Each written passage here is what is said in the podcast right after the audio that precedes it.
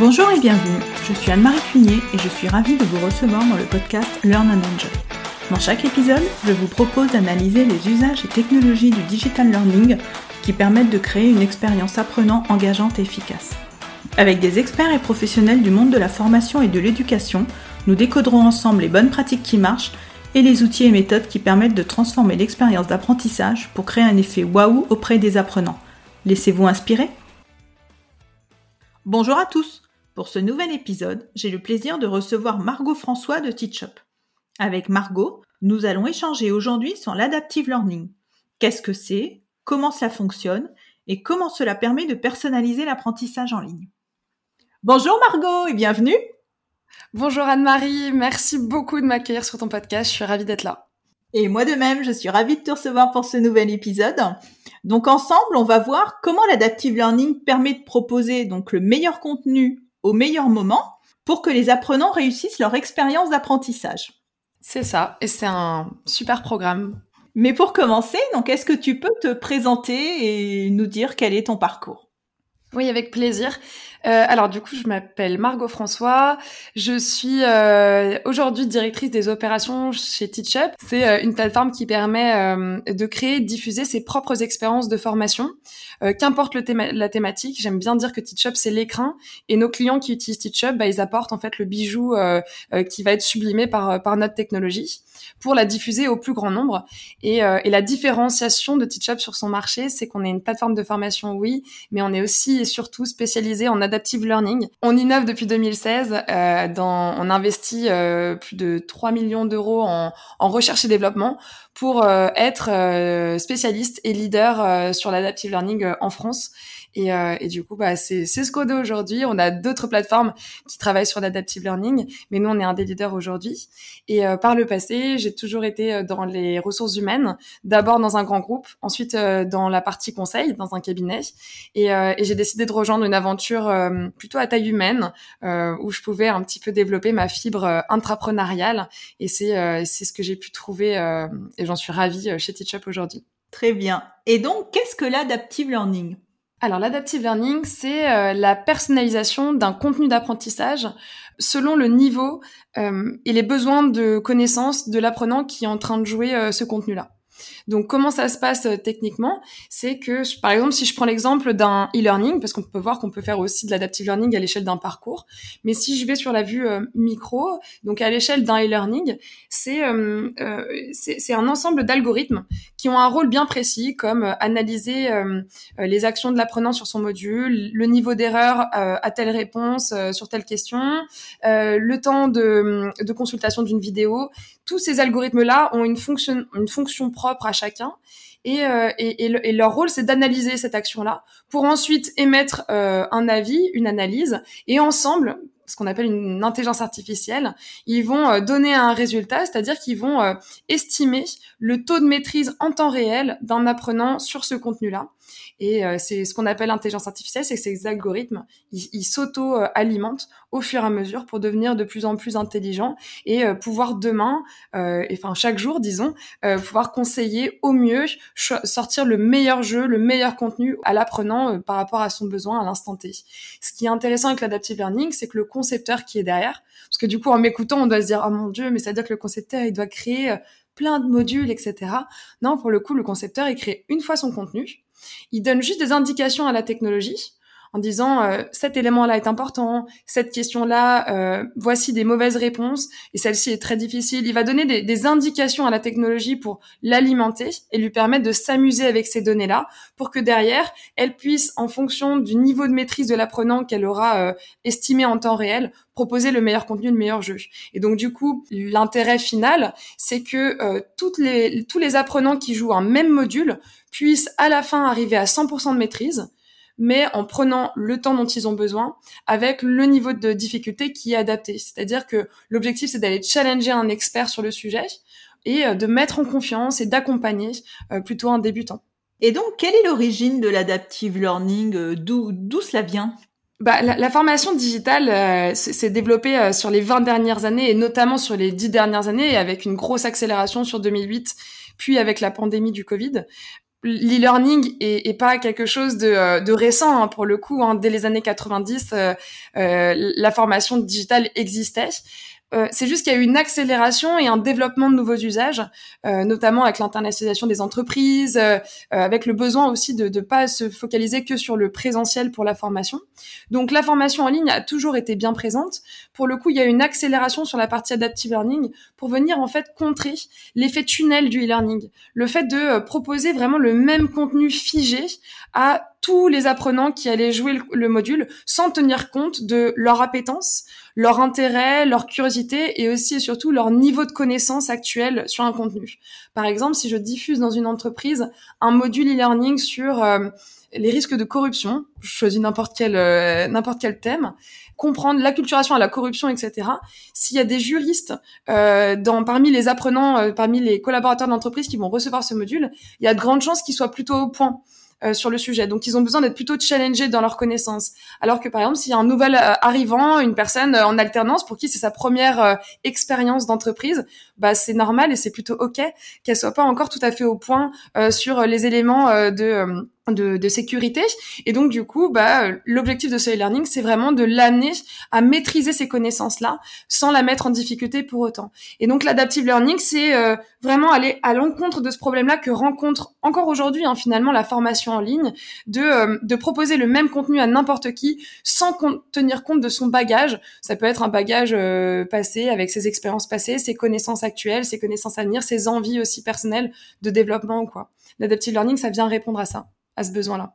Ah, mais c'est très intéressant. Donc, du coup, j'imagine que cette euh, méthode, on va dire, ou techno, euh, permet vraiment d'engager les apprenants, puisque du coup, tu te retrouves avec un contenu qui correspond vraiment à ton niveau. Donc, logiquement, tu ne t'ennuies pas en suivant le module et tu n'as pas euh, des gaps super élevés à passer, c'est ça? Ouais, exactement. C'est, c'est, c'est, c'est tout à fait ça. En fait, l'adaptive learning, ça vient répondre à l'enjeu premier, vraiment hyper important, enfin fondamental de la formation, ça vient travailler sur l'engagement l'engagement apprenant, qui derrière, quand on a l'engagement, derrière, on peut aller chercher euh, le passage à l'action chez la, personne qui vient de se former, on va pouvoir venir chercher euh, le taux de maîtrise à 100%, mais à la base, fondamentalement, c'est l'engagement. Donc l'engagement aujourd'hui dans les plateformes, et ça dépend vraiment des parties pris des plateformes, on peut trouver... Euh, la gamification, par exemple dans TeachUp, il y a des éléments de gamification, etc. Pour autant, l'adaptive learning, ça vient au service pour aller renforcer cet engagement en se disant, bah, si, si je propose le, le contenu le plus adapté à une personne à un instant T, il y a de grandes chances pour qu'elle se sente concernée, qu'elle comprenne le sens et qu'elle aille jusqu'au bout de la formation je trouve qu'il y a un exemple qui est assez intéressant avec les MOOC, par exemple, euh, quand on suit un peu l'évolution des MOOC, qui est pour moi la représentation euh, principale d'une formation en ligne qui n'est pas du tout personnalisée.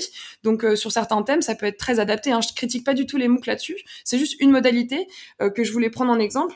C'est que un MOOC, c'est donc une, pour ceux qui qui connaissent pas, c'est un parcours de formation. Donc c'est euh, un mélange de plusieurs contenus de formation euh, en ligne, exclusivement digital, qui est ouvert à tous, euh, donc public, dans lequel il suffit de s'inscrire et on peut suivre ce contenu-là et aller jusqu'au bout, obtenir une certification qu'on peut mettre sur son CV, etc.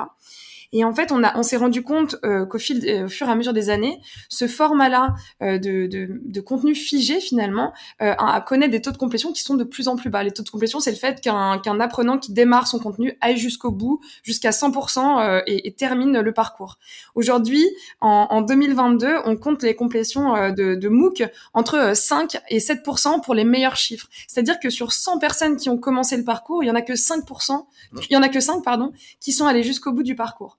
Donc en fait, quand on se rend compte, et pour tous ceux qui nous écoutent et qui ont déjà conçu une formation, vous savez l'énergie que ça prend, même si on est expert d'un contenu, c'est dur, c'est dur de créer une formation, ça prend du temps, ça se, il faut déterminer ses objectifs pédagogiques, il faut, il faut, il faut trouver ses ressources, aller chercher ses preuves, peut-être euh, aller recréer un contenu complémentaire s'il n'est pas déjà existant.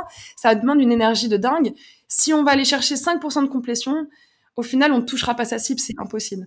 Et, euh, l'adaptive learning, c'est euh, la promesse principale, hein, finalement, et, l'objectif principal, c'est d'aller chercher l'engagement de l'apprenant et ensuite d'aller apporter, une fois qu'on a engagé l'apprenant, il va euh, remonter des, analyses et des datas euh, qui vont être transmises par la techno euh, au formateur, qui va pouvoir, via des tableaux de bord, bah, savoir qui est en difficulté, qui a le rôle d'expert. Donc du coup, peut-être que les experts, en tant que formateur, je vais pouvoir m'appuyer sur eux pour aller peut-être aider, aller dans une logique de collaborative learning, aider ceux qui sont un peu plus en difficulté ou en retard. Euh, je vais aller pouvoir euh, personnaliser mon accompagnement avec un petit peu plus euh, de force sur ceux qui ont plus de difficultés parce que l'adaptive learning m'a montré qu'ils étaient en dessous, en dessous du, seuil de connaissances attendu sur tel ou tel module et je vais pouvoir personnaliser mon accompagnement.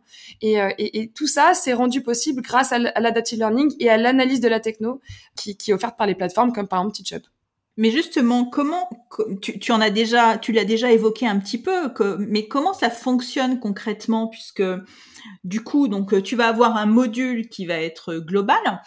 Et comment est-ce que le concepteur va dire donc à, à cette intelligence artificielle quoi proposer à qui? Il faut qu'il y ait un moment une évaluation euh, du niveau de l'apprenant. Comment ça comment ça fonctionne concrètement?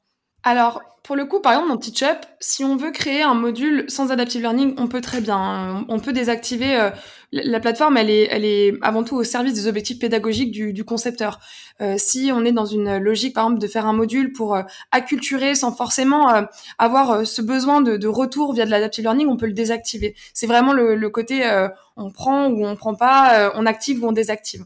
C'est des algorithmes, donc c'est un peu la magie du digital. On, on, on, adapte en fonction de son besoin. Si on décide, parce que c'est cohérent par rapport à ses objectifs pédagogiques, par exemple, on a on crée un module sur euh, la thématique de son choix et euh, dans les objectifs pédagogiques, il y a vraiment cette logique d'acquisition de connaissances qui est attendue. Là, l'adaptive learning fait sens. Donc, on va aller l'activer.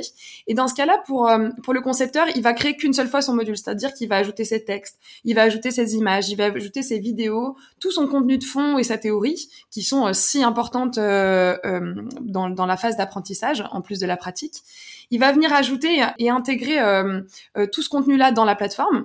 Et ensuite, une fois qu'il a fait ça, il va venir euh, ajouter des questions sur le côté. je dis sur le côté parce que c'est comme ça au niveau de l'UX sur sur TeachUp, c'est hyper instinctif. En fait, on va pouvoir venir ajouter en cliquant sur un, petit bouton ces différentes questions. Et on va juste intégrer, par exemple, une question de quiz avec une bonne réponse et des mauvaises réponses avec des niveaux de difficulté plus ou moins élevés. Et ensuite, c'est tout on va sur son contenu, on sélectionne, nous ce qu'on appelle dans Teachup, c'est un surligneur intelligent. Donc c'est vraiment cette logique du surligneur, vous savez comme le stabilo, euh, on prend euh, tac tac tac, on surligne son texte. C'est vraiment comme ça que ça se passe sur Teachup pour que ce soit le plus simple possible pour le concepteur. Il se focalise que sur ce qu'il a à transmettre et ce qui est important dans son cours. Il, va surligner euh, ces différents éléments, il va ajouter des, des, mauvaises réponses sur des éléments quand il a besoin de challenge, etc. Et en fait, ces petites indications, ces petites actions là qui va faire euh, assez rapidement hein, surligner un, un, élément, ça prend euh, trois, même pas trois secondes, hein, ça prend vraiment euh, pas beaucoup de temps. Et ben en fait, c'est des éléments qui vont venir alimenter les algorithmes derrière, puisqu'ils vont aller s'amuser sur ces éléments, puisqu'ils savent que c'est, enfin, puisque du coup l'ensemble des algorithmes sait que c'est des éléments à challenger, sur lesquels le concepteur attend que euh, les, les, algorithmes agissent avec de l'interactivité, euh, des niveaux de difficulté adaptés avec des jeux adaptés en fonction du niveau de l'apprenant, etc. Et donc c'est en fait dans l'adaptive learning, il y a un piège dans lequel il faut pas tomber, c'est qu'il faut euh, permettre effectivement aux algorithmes d'avoir beaucoup de matière pour pouvoir s'amuser dans le challenge euh, du, du, niveau des, des, apprenants. Mais le piège dans lequel il faut surtout pas euh, tomber quand on est une techno comme par exemple celle de TeachUp, c'est d'aller complexifier le temps de création du concepteur. Parce que on se rend compte et on l'a vu sur beaucoup d'outils euh, dont je, citerai pas de nom parce que euh, c'est pas, enfin, chacun a son avis sur les différents outils. C'est pas mon rôle aujourd'hui de, de partager mon avis personnel là-dessus. Mais une des difficultés de certaines plateformes, c'est d'aller complexifier et rallonger le temps de conception des modules, euh, parfois de 10 à 15 jours pour créer un module e-learning. Aujourd'hui sur Teachup, euh, franchement, quand on le prend sur une journée, euh, c'est déjà un, bon score parce que du coup, toute l'ergonomie est pensée pour aider le concepteur à aller vite. Et, euh, et sur certaines plateformes, on va attendre que le concepteur il soit graphiste, développeur web, informaticien alors que dans TeachUp, on va attendre qu'il soit avant tout un, transmetteur de connaissances.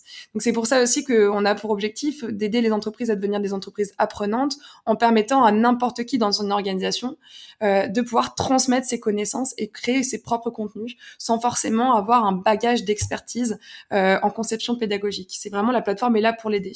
Donc dans l'adaptive learning, c'est vraiment le piège dans lequel il faut pas tomber, de vouloir complexifier en demandant aux concepteurs de créer des arborescences, euh, des chemins à suivre pour, euh, par exemple, euh, trois, trois types de, de, de contenus proposés aux apprenants, bah, il, va, il va créer à la mano ces, ces trois types de contenus. Alors que là, la techno et son intelligence permet de les générer automatiquement juste grâce à des indications et, euh, et une intelligence de l'outil. Nous, on a mis beaucoup d'argent en R&D parce qu'il y a beaucoup d'intelligence qui ont été, beaucoup de travail, d'expérimentation, de recherche qui ont été menées et techniquement, c'est c'est un enjeu. Bah, j'en parle, j'en suis très fière, hein, mais c'est vrai que c'est beaucoup de travail et, techniquement, il y a beaucoup de, de, de, de recherche qui est intégrée dans, dans, dans, ces, dans ces technologies digitales.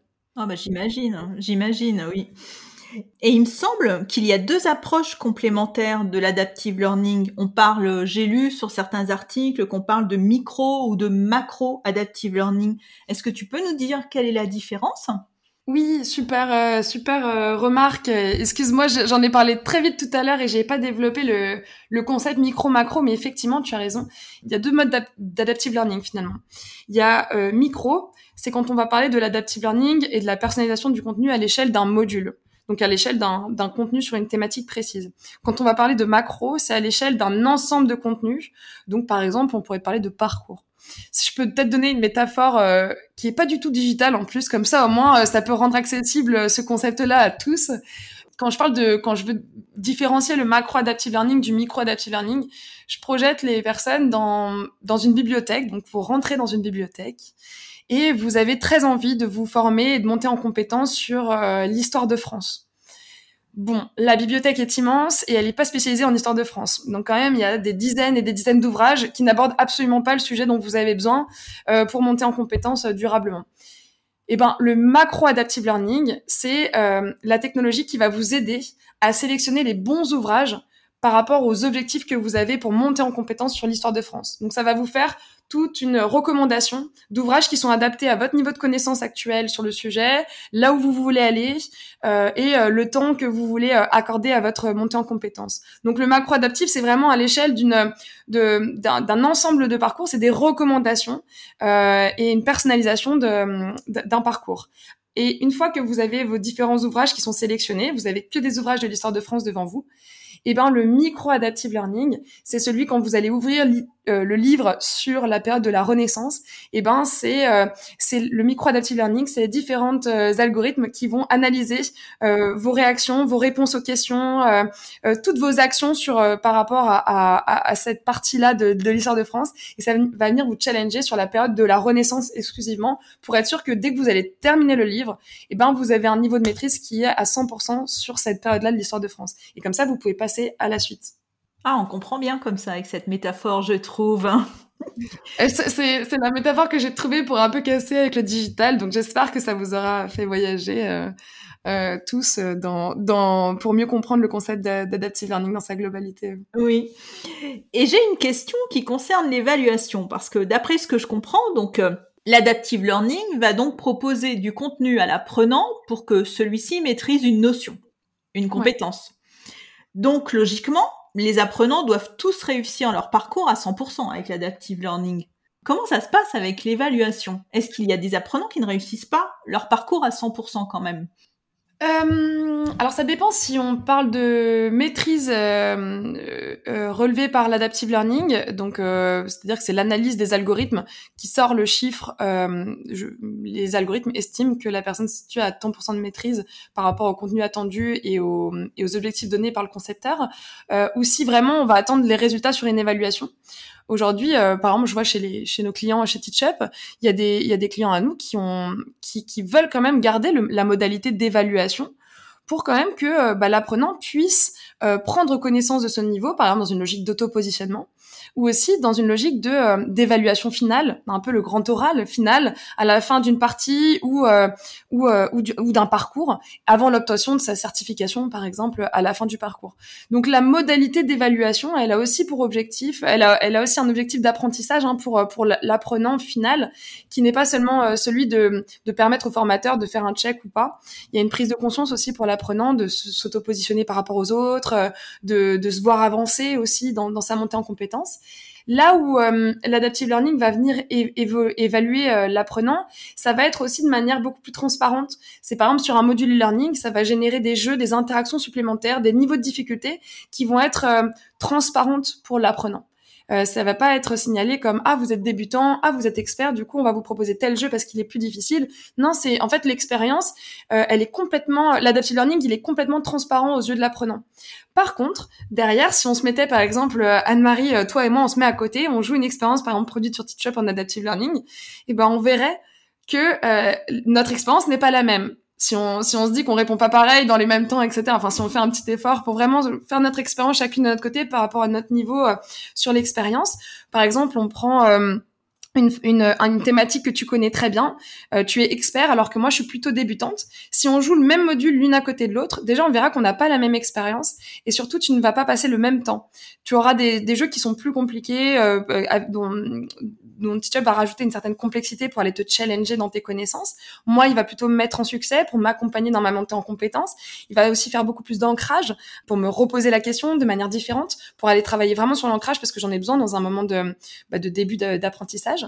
Et, euh, et, au final, on va se rendre compte que toutes les deux, on va arriver à un niveau de connaissance sur le sujet qui sera maîtrisé dans nos deux cas. Simplement, comme toi, tu étais plus experte sur le sujet déjà, et ben tu l'auras fait peut-être en, en 7-8 minutes, alors que moi, je vais plutôt être sur du 15, 16, 20 minutes, en fonction de mes besoins.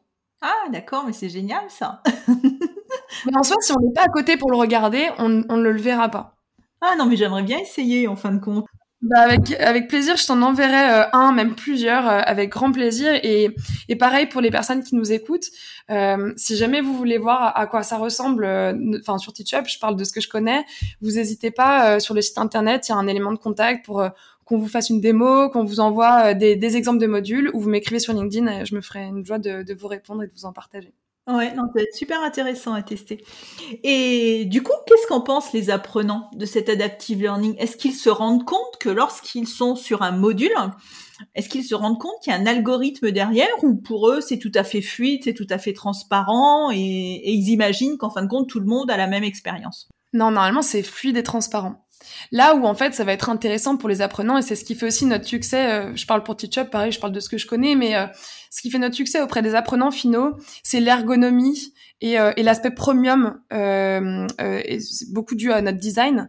on a un UX designer notamment qui est là depuis le début de TeachUp, qui est super talentueux et qui, a permis vraiment d'injecter une une, âme euh, vraiment premium dans les différents modules qui sont produits sur TeachUp. Donc c'est plutôt ça qui va être apprécié. Les jeux aussi, l'aspect gamifié, euh, l'interaction, le fait que ce soit animé, qu'il y ait de la surprise, c'est ça qui va être apprécié dans TeachUp. Mais en soi, l'adaptive learning, il n'est pas censé euh, apparaître aux yeux des apprenants, sauf si on les a prévenus et qu'on leur a dit. Euh, normalement, en fait, c'est censé être assez naturel pour qu'en fait un débutant ne se sente pas débutant, qu'il se sente juste à l'aise, qu'il apprenne euh, à, sa, à son rythme, selon ses envies, et, et, et se rende pas compte qu'il est en difficulté ou qu'il est plus bas qu'un autre. La logique d'adaptive learning, c'est vraiment de faire réussir tout le monde. C'est le, c'est ce qu'il faut retenir, c'est l'adaptive learning, c'est pour créer des expériences qui font réussir tout le monde. Oui, donc quelque part, c'est un espèce de coach, de super coach digital. Hein cet adaptive learning. Exactement. Et, je trouve ça, et c'est, c'est, bon, moi, de toute façon, je pourrais en parler des heures euh, parce que je, trouve ça absolument magique. Enfin, c'est justement, c'est pas magique, c'est technique, mais c'est incroyable et, ça, ça, hum, et ça a une puissance assez, assez impressionnante. Euh, et ce que je trouve encore plus beau, parce que je viens quand même du monde de la formation, et je pense que dans les personnes qui vont nous écouter, il y en a beaucoup qui viennent du, du monde de la, conception, de la formation, qui travaillent depuis euh, longtemps dedans. Il y a vraiment quelque chose que, que je trouve magnifique là-dedans, c'est quel point aussi l'adaptive learning et, euh, et, tout le travail, même, même au-delà de l'adaptive learning, tout le travail qui peut être fait par les plateformes sur l'ergonomie l'UX, qui pour moi euh, un, élément euh, primordial en fait quand on est une plateforme aujourd'hui si on travaille pas sur l'UX et, euh, et, et, la prise en main facile pour l'apprenant comme pour le concepteur c'est pour moi c'est primordial et on passera à côté de quelque chose. Et ben en fait quand on a ces, ces éléments là en tête on se rend compte que ça vient avant tout et surtout au service de l'apprentissage final donc de nos apprenants mais aussi ça replace le concepteur ou le formateur, ça dépend comment on l'appelle, en fait au cœur de euh, ce qui, ce pourquoi il a fait ce métier en fait, la transmission. On lui demande plus d'être graphiste, euh, mêlé à développeur web, mêlé. Non, on lui demande d'être vraiment dans le partage de son expertise, de ses connaissances. Et euh, ce que je disais tout à l'heure avec l'écran, et c'est la, plateforme qui ensuite prend la relève pour valoriser son travail, valoriser son expertise et lui redonner, lui rendre l'appareil finalement lui, en lui renvoyant des des, données, euh, donc dans des tableaux de bord détaillés, pour euh, l'aider à euh, encore plus aller personnaliser son accompagnement. Et en fait, on, cette technologie, ça peut faire peur quand on en parle parce qu'on utilise des mots un peu un peu drastiques comme intelligence artificielle, etc., qui peuvent faire peur. Et alors que pour le coup, je trouve que ça remet vraiment au cœur de la conception pédagogique avant tout l'humain, qui soit apprenant ou formateur. Moi, c'est vraiment euh, ce qui, ce qui m'impressionne le plus euh, dans nos développements euh, passés, présents et, et, et à venir, c'est que c'est au cœur de tout. Quoi. Oui, quelque part, ça remet le formateur au cœur de l'apprentissage. Le formateur reprend vraiment son rôle premier d'être au cœur de l'apprentissage et, comme tu disais, de ne pas être couteau suisse pour être sur tous les fronts à la fois. Tout à fait. En fait, c'est optimiser son temps de conception pour lui permettre aussi de dégager plus de temps dans l'accompagnement moi je crois beaucoup en blended. Hein. Pourtant, je, je travaille et, et, et, je pilote euh, une technologie euh, euh, digitale, mais le, le blended, euh, ça, ça, ça fait ses preuves et ça reste aussi une méthode d'apprentissage qui est, qui est à la fois passionnante pour les apprenants comme pour les formateurs et dégager du temps de conception pour venir apporter plus de coaching, de personnalisation, de l'accompagnement du formateur optimiser les classes virtuelles en les transformant en, cas pratique, euh, en bootcamp, euh, vraiment pour pour aller plus vers la, le passage à l'action et moins vers la théorie qu'on va venir mettre dans les plateformes comme celle de TeachUp pour aller euh, partager le, le, contenu en asynchrone et s'assurer que tous nos apprenants qu'ils arrivent avec un bon niveau ou un niveau un peu un peu plus débutant, et eh ben puissent ensuite passer au bootcamp ou à la mise en pratique facilement bah en fait c'est magique parce que ça veut dire qu'un formateur qui euh, hier animait euh, une classe virtuelle ou une journée de formation, euh, qu'importe la modalité, mais avec 90% de théorie, va pouvoir aujourd'hui optimiser ce temps-là en intégrant ce savoir-là dans de la synchrone, donc comme un module e-learning, de l'évaluation, de l'autopositionnement, va pouvoir intégrer ça dans des plateformes comme TeachUp par exemple, et ensuite optimiser tout le temps euh, et, et l'énergie qu'il avait dans euh, l'accompagnement au passage à l'action qui pour moi reste clé et, et, et c'est son rôle premier aussi de favoriser ça qui est quand même on pourra inventer toutes les technologies du monde. Le passage à l'action, c'est un vrai challenge aujourd'hui. Hein. Euh, nous, on travaille dessus aussi côté Teachup pour permettre de le rendre, l'optimiser aussi quand on fait que de la synchrone. Mais mais, mais le blending, le, le blended, pardon, est, est, très fort aussi pour permettre le passage à l'action derrière. Oui, et, euh, et je pense que même si une formation, un parcours est entièrement digital, il faut toujours qu'il y ait euh, cette interaction humaine au sein du parcours, ces, relations entre les apprenants et le formateur pour que cela marche. Sinon, ça ne marche pas et ça n'engage pas l'apprenant. Exactement. Ouais, effectivement, des fonctionnalités de social learning, tu le dis très bien. Euh, enfin, qu'importe le nom qu'on leur donne, social learning, collaborative learning, euh, ces notions-là, elles sont fondamentales et, l'humain, même s'il passe par du digital, en fait, on l'a vu dans les réussites et les succès des, deux dernières années, hein, dans le dans un monde où on n'avait plus le droit de se déplacer. Enfin, c'est quand même un contexte incroyable. Il y a eu euh, euh, l'émergence de, de, projets. Moi, je vois aussi beaucoup hein, chez les clients de TeachUp. Il y a eu des projets absolument fous qui ont été menés avec du, de, de l'impact, du succès, et hum, alors que bah ça réinvente complètement les codes on va dire, de, de la formation d'il y a 5, 10 ans euh, en arrière sur de la formation digitale. Très bien Margot, eh bien nous allons arriver à la fin de l'épisode. Donc c'était vraiment euh, très très intéressant et on voit que tu es passionnée par le sujet. ouais, je pourrais toujours en parler des heures. Euh. De toute façon même l'andragogie au, au sens large, la, enfin du coup c'est la, formation des la, science de l'éducation des adultes enfin, moi, je reste quand même passionnée sur ce sujet. Donc, même si vous avez envie d'en parler sur LinkedIn, euh, euh, si tu as envie de faire d'autres podcasts, Anne-Marie, sur le sujet, euh, tu me comptes toujours présente. Je serais ravie de pouvoir échanger ou en apprendre plus là-dessus. Très bien. Bah, écoute, justement, donc dans les notes de l'épisode, donc je mettrai ton contact LinkedIn. Donc, si nos auditeurs souhaitent te contacter, je mettrai également donc le lien du site TeachUp. Donc, si pour ceux qui souhaitent éventuellement avoir une démo de la de la solution. Avec plaisir. Je mettrai aussi euh, le lien donc euh, vers le livre blanc donc que tu m'avais envoyé et que j'ai trouvé vraiment très intéressant donc euh, qui s'intitule la personnalisation de l'apprentissage en ligne pour faire réussir tout le monde. Et je mettrai également le lien de ton podcast, puisque tu es une consoeur, on va dire, et si tu veux nous dire quelques mots sur ton podcast. Avec plaisir. Bah, en plus, euh, c'est un nom qui ressemble aussi. Donc, je suis, euh, je suis euh, créatrice et, et, animatrice du podcast qui s'appelle Learn and Grow. Learn and Grow, c'est un podcast sur plutôt la, pas forcément la pédagogie, mais plutôt comment on va lancer son activité de formation, comment on, on crée sa première formation, comment on, on, crée son offre de formation quand on est une entreprise non spécialisée sur le sujet pourquoi ça vaut le coup d'essayer. Donc il y a plein de témoignages, c'est sous le format d'interview. J'ai des invités à chaque fois euh, euh, passionnants et surtout passionnés. Donc euh, donc n'hésitez pas. même si vous avez des projets que vous avez envie d'intervenir sur sur le podcast, n'hésitez pas à m'écrire. Je recherche toujours des, des super invités pour alimenter les prochaines saisons. Voilà. Eh bien, merci beaucoup, Margot. Merci d'avoir été avec nous. Et... Merci, Anne-Marie. Et puis, à très bientôt. Merci. Merci, Anne-Marie. À bientôt. Au revoir, tout le monde. J'espère que cet épisode vous a plu. Si vous aimez le podcast Learn and Enjoy et si vous avez envie de me soutenir, de m'aider à faire connaître ce podcast, la meilleure façon, c'est de me laisser une note 5 étoiles sur Apple Podcast ou un petit commentaire. Pensez aussi à vous abonner pour être informé de la sortie des prochains épisodes. Et pour rester en contact ou me proposer un thème que vous souhaitez que j'aborde, vous pouvez me rejoindre sur LinkedIn. Vous me trouverez sous mon nom, Anne-Marie Cuinier. Je vous dis à très vite pour un nouvel épisode.